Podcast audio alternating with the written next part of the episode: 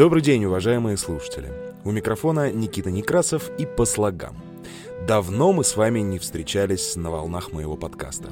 Постараюсь вернуть постоянство наших свиданий. Не буду долго запрягать в начале, сегодня расскажу вам про выражение «Шарашкина контора». Полетели. Словарь. В старом русском диалекте широко использовалось слово «шараш», которое означало человека нечистого на руку. Так могли называть вора, грабителя, уличного попрошайку. От слова «шараш» произошло понятие «шарахнуть», то есть нанести оглушающий удар. Другое понятие, связанное со словом «шараш» — «ошарашить», что означает «озадачить» или «поставить в тупик». Другими словами, «обмануть». Вы уже, наверное, понимаете, куда нас ведет трактовка слова, а следом и выражение «Шарашкина контора». История. Существует несколько исторических версий возникновения нашего фразеологизма. По одной из них в 1930-х годах в Советском Союзе словом «шарага» называли заведения тюремного типа, в которых отбывали наказание ученые, конструкторы и инженеры – Заключенные не просто отсиживали срок, но трудились над секретными разработками, важными для государства. Однако многие жители СССР считали, что ничего нужного для страны арестанты не делают. Впоследствии шарашками стали называть предприятия, на которых люди только создавали видимость работы и не приносили никакой пользы государству. Жулики, воришки, аферисты – такие люди работают в шарашкиных конторах, по мнению обывателей. Что удивительно – Исследователи утверждают, во времена правления Иосифа Сталина среди советских граждан понятие «шарага» нередко употреблялось в положительном ключе. Многие люди того времени считали, что осужденные инженеры и научные деятели, трудившиеся в шарагах, обладали талантом и высоким профессионализмом, поэтому к ним относились с уважением.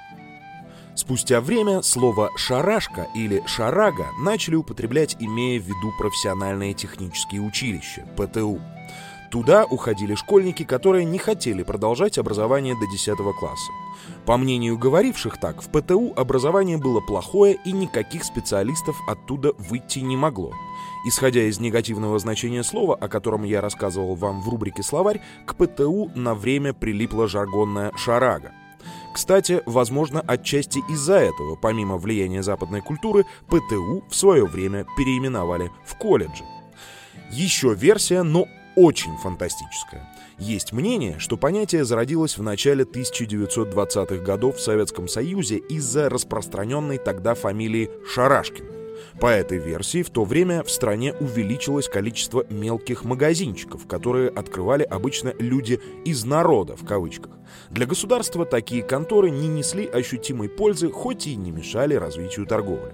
Тогда и появилось выражение «шарашкина контора», что означало мелкую фирму, хозяина которой нельзя назвать влиятельным человеком. Это интересно. Фразеологизм «шарашкина контора» иногда употребляется в более полном варианте, который звучит так «Шарашкина контора по производству рогов и копыт». Это длинное, но емкое выражение берет свое начало в произведении Ильфа и Петрова «Золотой теленок». В нем главный герой, комбинатор и аферист, который всем вам известен, Остап Бендер, создает фиктивную контору, которой дает название «Черноморское отделение Арбатовской конторы по заготовке рогов и копыт». Цель работников учреждения – предстать перед обществом в образе честных государственных служащих. Естественно, контора быстро прекратила свое существование. Именно после выхода в свет книги «Золотой теленок» люди и стали называть фирмы однодневки «рога» и «копыта», а впоследствии это выражение соединилось с фразеологизмом «Шарашкина контора». Сегодня. В наши дни существует несколько вариантов употребления выражения. Прозвучать оно может и как «Шарашкина контора» в значении непонятной или нечестной организации. Можем мы услышать и «Шараш-монтаж» в адрес строительной организации, которая ведет жульническую деятельность. Ну и, конечно, шарашкой или шарагой могут назвать и фирмы, заведения, помещения или деятельность, которые вызывают сомнения у говорящего.